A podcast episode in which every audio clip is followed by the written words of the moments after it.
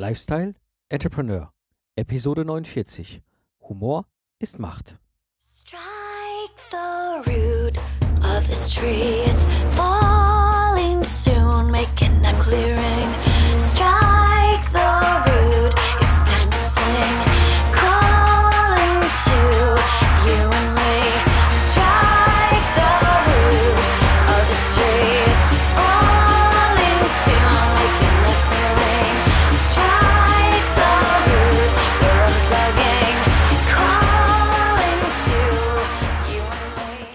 Hallo und herzlich willkommen beim Lifestyle Entrepreneur. Ich bin Mike Pfingsten und das ist der Podcast für Gamechanger, die das Ziel haben, einen erfolgreichen Business im Netz aufzugehen. Nee, aufzubauen. Ach Gott. Naja, also, ich gebe meine Erfahrung als Solopreneur aus der Praxis für die Praxis, damit du erfolgreich und stolz bist auf das freie und selbstbestimmte Leben, das du dir erschaffst. Ja, und heute geht's um Humor, denn ich halte Humor für eine unglaublich wichtige Fähigkeit, wenn ich einen erfolgreichen Business betreiben will. Und es ist völlig egal, ob du auf der echten Bühne stehst oder hier so auf der digitalen Bühne deines Podcasts oder deiner Plattform, denn gerade als Speaker ist es extrem wichtig, mit Humor unterwegs zu sein und eben Humor zu leben. Und ich habe dazu auch schon in meinem Pachacha Podcast eine eigene Episode gemacht und übernehme jetzt viele Teile aus dieser Episode, sodass du erfahren wirst, warum du eben über dich selber lachen darfst und warum das Ganze für deinen Erfolg so wichtig ist. Ich habe die ganze Episode in drei Überschriften äh, gegliedert. Der, die erste Überschrift ist, warum ist das Wissen über Humor für Speaker so wichtig? Die zweite Überschrift ist, wie funktioniert überhaupt Humor?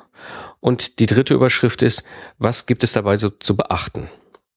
Und fangen wir mal mit dem ersten Teil an. Warum ist das Wissen über Humor für Speaker so wichtig?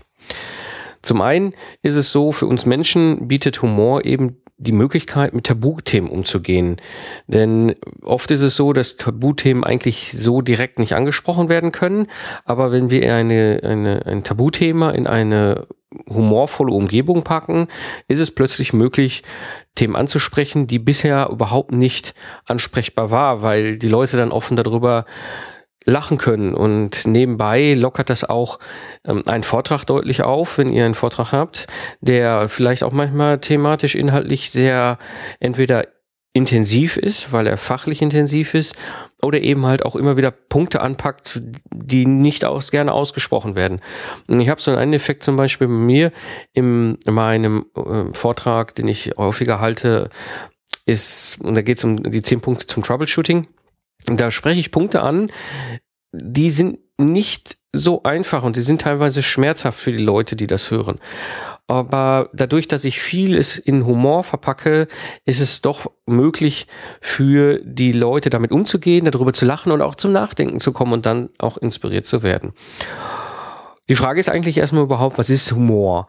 Ja, und dann können wir uns erstmal den Duden natürlich äh, hervornehmen und äh, gucken, was da so steht. Und im, im Duden steht wortwörtlich, Humor ist die Begabung eines Menschen der Unzulänglichkeit der Welt und der Menschen, den alltäglichen Schwierigkeiten und Missgeschicken mit heiterer Gelassenheit zu begegnen.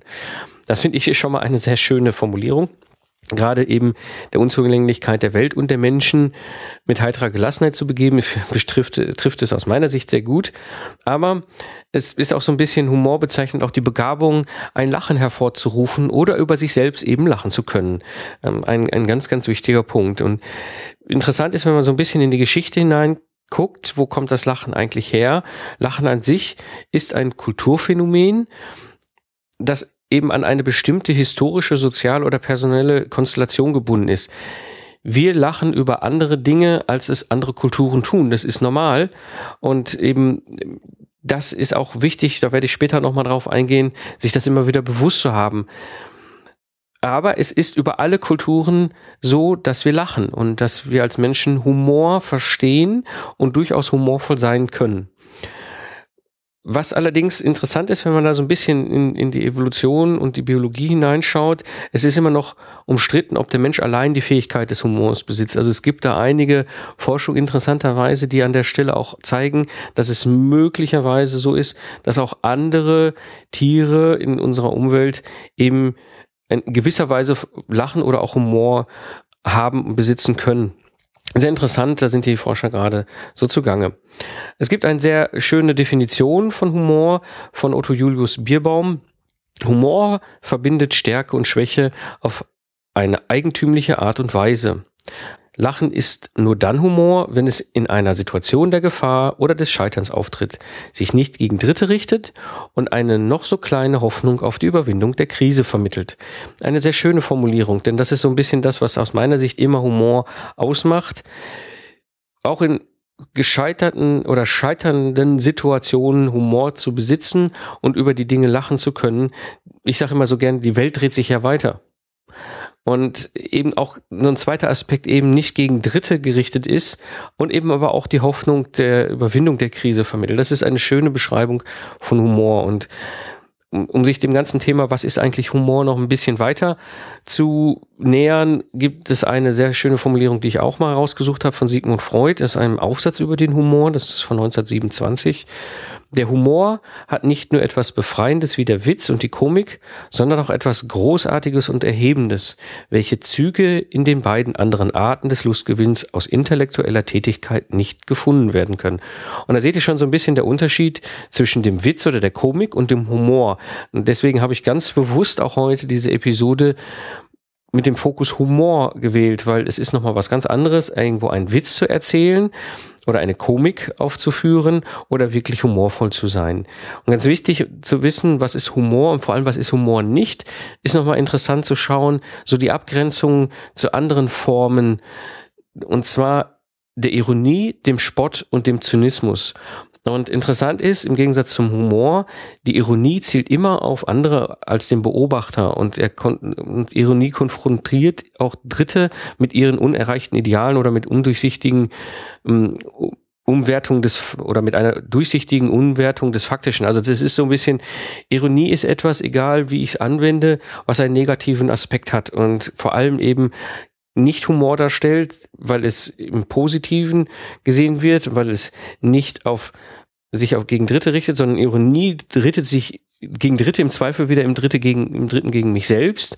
Noch viel krasser ist dann der Spott als eine Form, die definitiv auch sich vom Humor abgrenzt. Spott ist eine abwertende Vergleich in verletzender Absicht. Also das heißt, ein Spott, der Spott braucht ein Opfer für das Auslachen, eine boshalb, ein boshalbes, ein boshaftes Veralbern oder eben auch das lächerlich machen. Und das ist etwas, was definitiv auch wieder negativ aus meiner Sicht ist, denn auch wie die Ironie ist der Spott etwas, wo ich andere abwerte. Das kann für eine kleine Gruppe lustig sein, für den, der da betroffen ist, mit Sicherheit nicht. Und die extremste Form, die sich dann auch abgrenzt vom Humor, ist der Zynismus.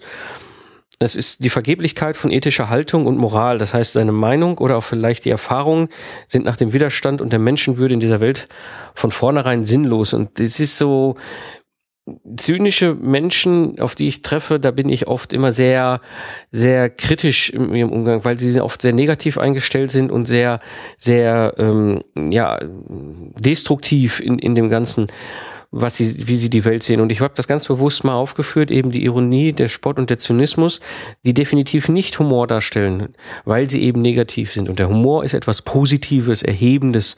Und das ist etwas, was ich ganz ganz bewusst am Anfang an, hier in der Episode schon mal ähm, defin als Definition mit reinbringen wollte. Das heißt, über andere und über sich selbst zu lachen, ist offenbar eine sehr wichtige momentane Entlastung in der Mühsal des Lebens. Und das ist das, was den Humor ebenso ausmacht.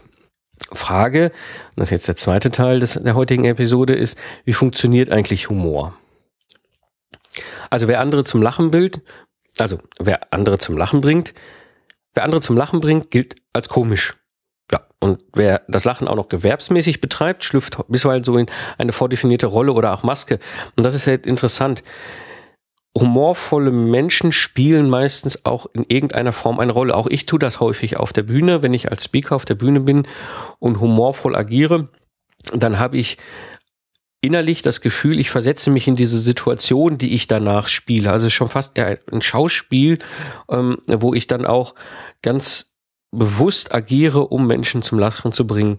Und eben diese komischen Personen oder Figuren haben oft so zwei komplementäre Seiten. Auf der einen Seite ist es so diese bedauernswerte Einfalt die dargestellt werden können und auf der anderen Seite eben die geniale, absolut überfliegende Kreativität. Und das ist sehr, sehr interessant, wenn wir uns das mal betrachten im, im, im Zusammenhang mit Humor genau dieses, dieses Gegenspiel ist häufig etwas, was, was an der Stelle sehr viel ausmacht. Und interessant ist an der Stelle auch nochmal so ein bisschen sich anzuschauen.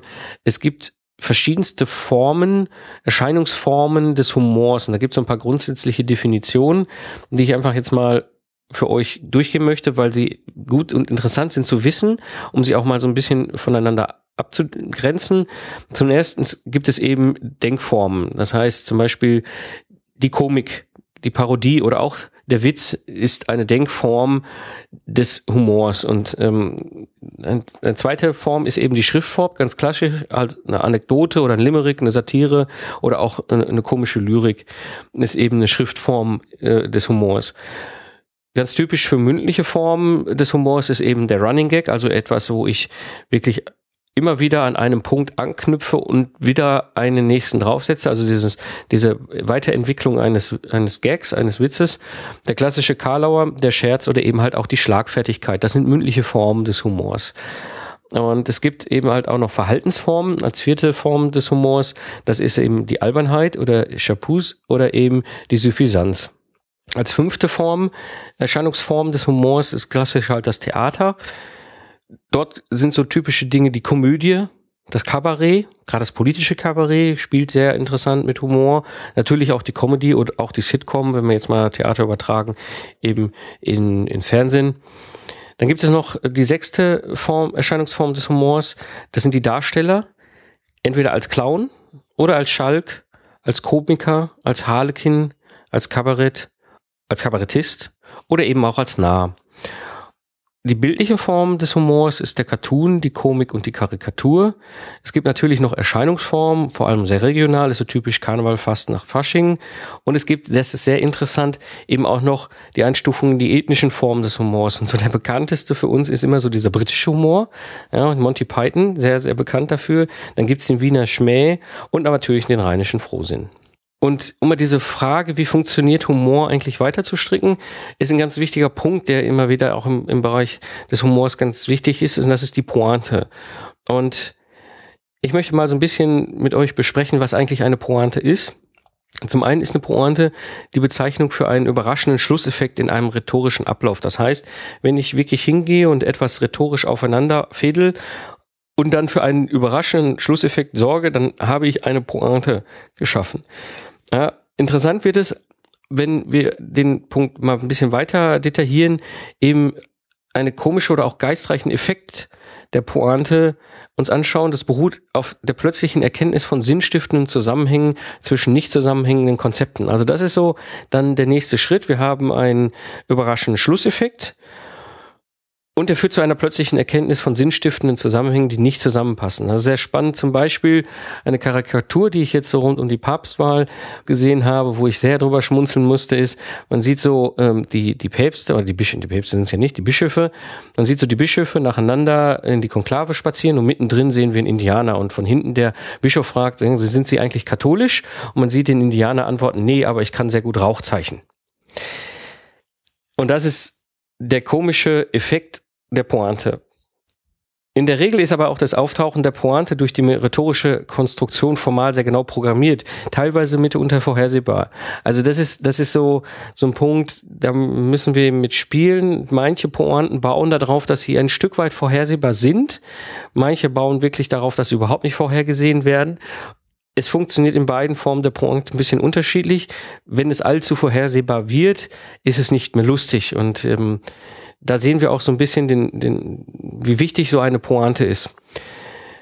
Gerade Anekdoten, also wenn Anekdoten sind ja Geschichten äh, aus dem Leben, die ich ein bisschen abwandle, oft enden immer mit irgendeiner Pointe. Ja? Also es ist ganz wichtig zu verstehen, äh, was ist eigentlich eine Pointe und wenn wir eine Pointe nutzen, dann haben wir immer sozusagen quasi drei Ecken einer Pointe, die irgendwie aufeinander aufbaut und am Ende das Gehirn austrickst. Mm, wir sehen das häufig sehr, sehr, sehr, sehr interessant bei, Witzen. Witzen haben immer drei Teilnehmer. Der Katholik, der Evangele und der jüdische äh, Geistliche. Oder der, ähm, der Bayer, der Westfale und der Berliner. Ja, das sind so die ganz typischen Einleitungen in Witze, wo so drei verschiedene Personen beschrieben werden. Und die werden auch vor allem immer ganz bewusst genutzt, um eben so eine Pointe aufzubauen, die dann am Ende das Gehirn austrickst. Ja, interessant ist das auch bei witzigen Geschichten, sind wir häufig auch in der Sicht des Dritten. Das heißt, wenn ich jetzt keinen Witz erzähle, sondern eine Anekdote erzähle, dann ist es in der Regel so, dass ich eine Anekdote erzähle, die zwischen zwei Personen oder Parteien passiert sind oder in einer Situation entstanden ist, wo irgendwie zwei miteinander zu tun haben. Es können Gruppenteams sein, was auch immer. Und wir sind in der Sicht des Dritten und sehen das. So ist so typisch für ein, für, für ein Cartoon. Ja, und es gibt so einen ganz klassischen Cartoon, den meine Frau mir immer sehr gerne vor die Nase hält, vom Häger-Comic. Und zwar, er kommt irgendwie aus dem Winter, im Winter wieder nach Hause und sagt, Schatz, ich bin zu Hause vom letzten Feldzug. Äh, was hattest du als letztes noch mir gesagt, was ich, äh, wo ich mich drum kümmern sollte? Man hört sie nur sagen, Rasenmähen. Da muss ich immer dann sehr schmunzeln, weil am Ende des Tages ist die Situation klar, wir kennen das Ganze, wo dann klar ist, okay, wir wissen, worüber geredet wird. Das bedeutet aber auch in der Regel, wir haben mehr Wissen als der andere, weil, de, weil diese beiden das dann nicht sehen. Und das ist etwas, womit wir wunderbar spielen können, auch wenn wir eine Pointe aufbauen. Ähm, sehr einfache Form, aber sehr wunderbar nachvollziehbar wird das zum Beispiel im Kasperle-Theater. Die dritte Sicht im Kasperle-Theater ist das Publikum, also die Kinder. Und es gibt ja diese, diese Situation, der Kasperl, der Polizist und das Krokodil. Und wir haben oder die, der, der, der, der Puppenspieler baut das Ganze dann so auf, dass die Kinder entweder den Kasperle und den Polizisten sehen oder den Kasperle und das Krokodil. Und der Kasperle dreht sich zum Polizisten und sagt, Herr, Herr Polizist, Herr Polizist, da ist das Krokodil, das wollte mich angreifen oder was auch immer veranstalten. Ja, und dann dreht sich der Polizist um und in dem Moment ist äh, dann das Krokodil weg und wenn er sich wieder zurück zum Kasperle dreht, ist das Krokodil wieder da. Also diese, wir sehen etwas, was dieser Polizist nicht sieht und mit diesem Spielen schafft es der Puppenspieler unglaublich einfach bei den Kindern äh, Lachen auszulösen, Humor auszulösen, auch Geschichten zu erzählen.